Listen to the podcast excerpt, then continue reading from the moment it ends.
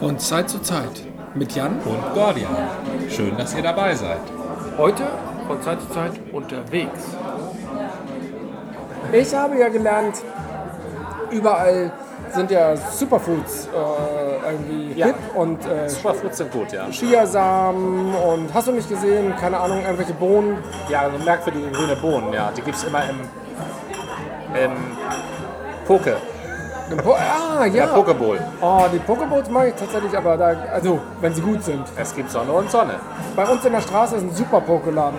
Ja, den gibt es hier oben übrigens auf der Mühlenkampfbrücke auch. ich weiß, die haben ihre Filiale und die ist größer. Weil wir immer nur, ich meine, wir haben ja so einen Miniladen, hat damals auch Dolph's Burger angefangen. Da haben sie angefangen. Jetzt sind sie ja auch in der Nähe, ne? Die sind hier in der Nähe, in der ähm, Gerdistraße. Gerdistraße Ja. Und auch noch in der, im Karo-Viertel. ja, die haben ja richtig groß aufgefahren. Ja, da kam sie aber erstmal mit dem Service nicht klar. Das war denen mir nicht vertraut. Die hatten bei uns, früher war immer nur zwei Leute äh, und- oder drei Leute hinter dem Tresen haben die Burger gemacht und einer hat halt gerufen. Ja. Da ja. gab es halt keinen äh, Tisch. Ja. Da, da gab es ja nur drei Stehtische. Ja. Und, und draußen vor der Tür hatten sie noch zwei Bierzeltbänke hingestellt. Und mehr Platz war da ja nicht. Mhm. Ja. Und als sie dann halt einen großen La einigermaßen großen Laden übernommen haben, mussten sie den Service organisieren und hatten damit keine Erfahrung und haben viele schlechte Kritiken bekommen. Und Oh. die Leute haben halt gesagt, da wartet man über eine Stunde oder wird vergessen und dies und das. ja. Ich war jetzt vor mh, zwei Monaten oder so war ich hier in der Gertigstraße, allerdings zur frühen Mittagszeit, da war noch nicht viel los und habe da aber echt, äh, wurde der prompt bedient und alles lief gut. Also, Ja, das Die haben sei, dazu sei ihnen zu wünschen. Ne?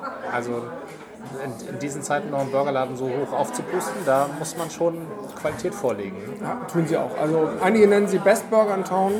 Ähm, ich habe irgendwann ab einer gewissen Grenze Schwierigkeiten, Dinge zu vergleichen, aber sie machen schon sehr gute Burger. Ja.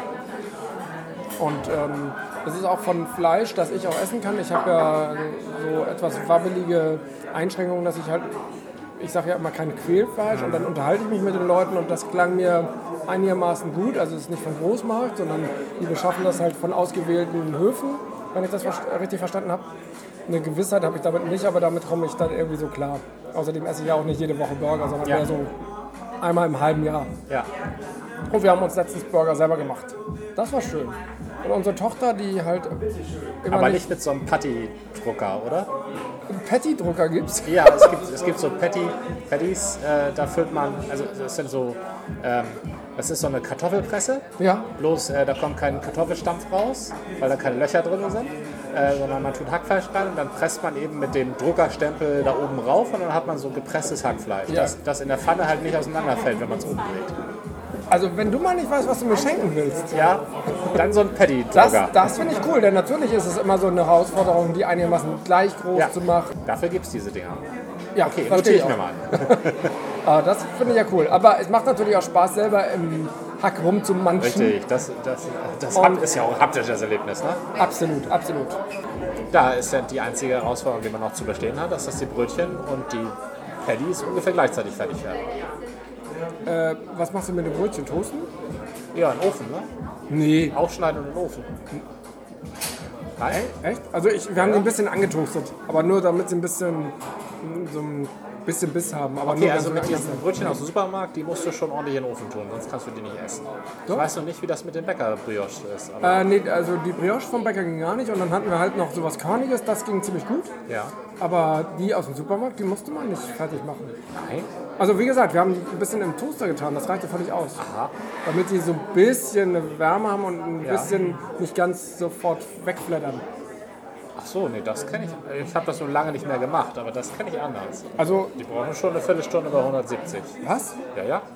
Ich habe jetzt nicht drauf geguckt, aber das, äh, darüber habe ich gar nicht drüber nachgedacht. Dadurch werden sie zwar knusprig, aber ansonsten sind die nicht, also waren die früher nicht, das ist wie trockenes Toastbrot essen, also ungenießbar. Aber, ach so, du meinst aber ungetoastetes Toastbrot. Ungetoastetes trockenes Toastbrot, ja. Ja, aber deswegen haben wir es getoastet. Ja, aber das kommt ja nicht so schnell, das powert ja nicht so schnell durch. Also es erwischt ja, die Dinger sind ja doppelt oder dreimal so dick wie ein Toastbrot. Ja, das macht aber nichts. Also tatsächlich, in, das hat mich nicht so gestört. Auf jeden Fall wollte ich darauf hinaus, Superfood, eine, oder zumindest nach den Kriterien der Superfood, ist ja auch der Hafer. Der wird, Ja, das der, ist der, ja. Der wird nie so verkauft, weil Hafer ja so billig ist. Und Superfood versucht man ja bei Muss ja teuer sein. ganz teuer, genau, sonst ist das ja nicht super. Und Hafer ist tatsächlich, Immer die Frage, was ist super? das war vor jede Saar, 1990. kennst immer noch die Zahlen, ich kenne nur die Inhalte. Kann da auch 89 gewesen sein. Aber wichtig ist, eine feste Behauptung in den Raum zu werfen. Ja, starke Behauptung ist besser als ein schwacher Beweis. Das ist zumindest Senatsbock.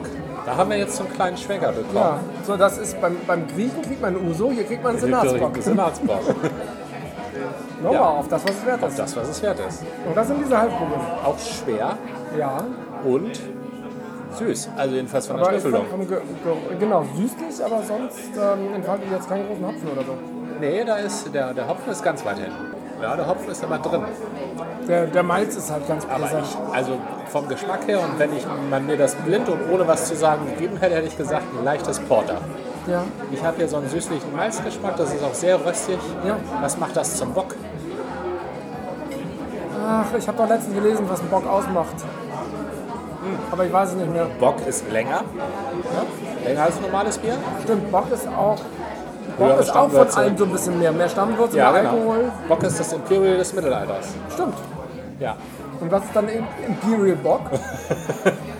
Ja, Bock mal Bock, ne? Doppelbock. Das gibt's auch. Das gibt's auch noch, Gibt's ja. nicht sogar Triple Bock irgendwie? Es wird mal Zeit, dass mal jemand so eine Tabelle aufstellt, wo das alles mal so ein bisschen ins Verhältnis gestellt wird.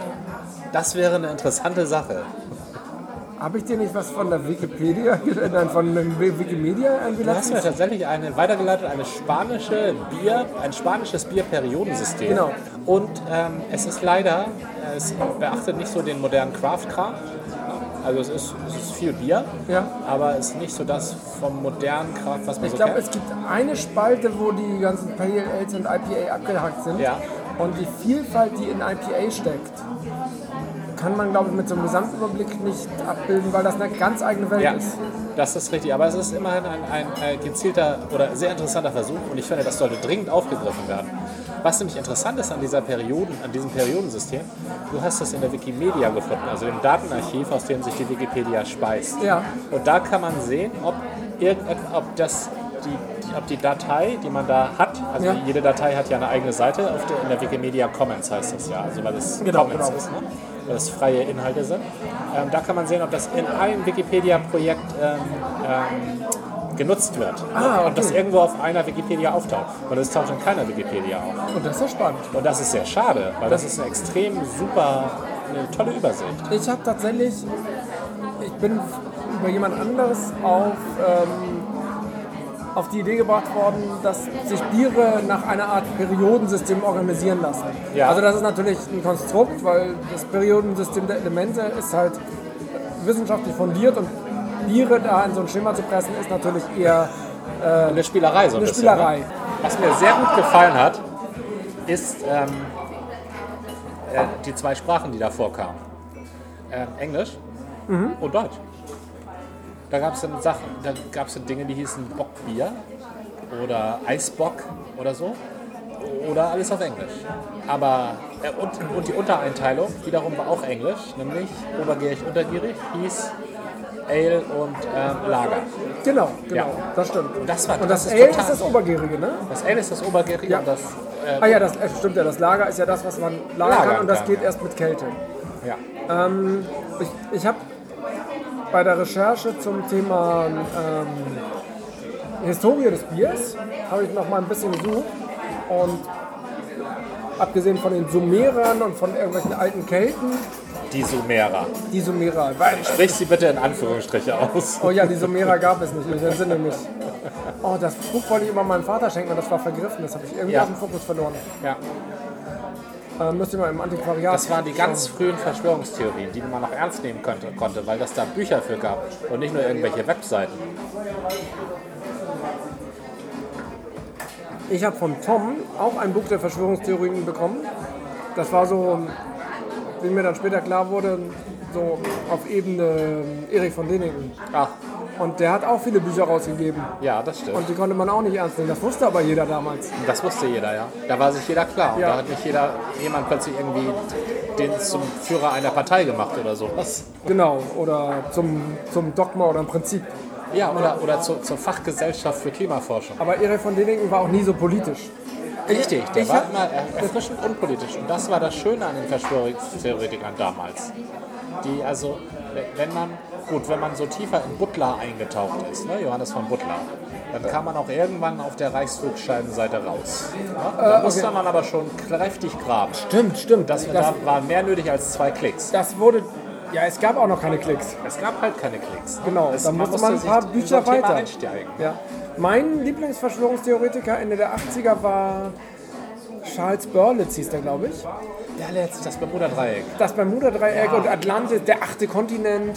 Ja, genau. Und der hat immer damit geworben, äh, oder der wurde immer angepriesen, da das ist irgendwie ein Verwandter von demjenigen, der die Berlitz School of Languages gemacht hat. Ja, irgendwie ein Verwandter. Irgendwie ein Verwandter. Ich, es- es war ein bisschen konkreter, aber auf jeden Fall war es nicht der gleiche. Und der hatte tatsächlich ganz viele interessante Sachen zusammengetragen und dann seine Schlüsse gezogen. Ja, Die äh, hatten nicht, äh, wenn man dann nochmal ein bisschen bei anderen nachgeguckt hatte, nicht alle Hand und Fuß, aber die waren auf jeden Fall sehr. Also es, für mich war es eine schöne Geschichte. Man muss sich halt darüber im Klaren sein, das ist jetzt Spinnerei. Er glaubt das vielleicht wirklich. Auf der anderen Seite will er aber auch einfach Geld verdienen. ja. Und das hat ja auch geklappt, weil Berlitz hatte sowieso sowohl du in deinem äh, Neugrabener, also im Zentrum des äh, Wissens, Was? im Schatten Hamburgs, Wie, was? in der Hausbibliothek. Das hatten aber auch wir, also Auf- mitten auf- im Nirgendwo auf dem Plattenlande in der Hausbibliothek. Na dann, dann kann es ja nicht ganz falsch sein. also dann kann der schon, oder er war im Bertelsmann Club, das kann natürlich auch sein. Ich war aber nicht mit dem Bertelsmann Club. Oder deine Eltern vielleicht. Nee, Nee. nee, Bertelsmann war ja böse.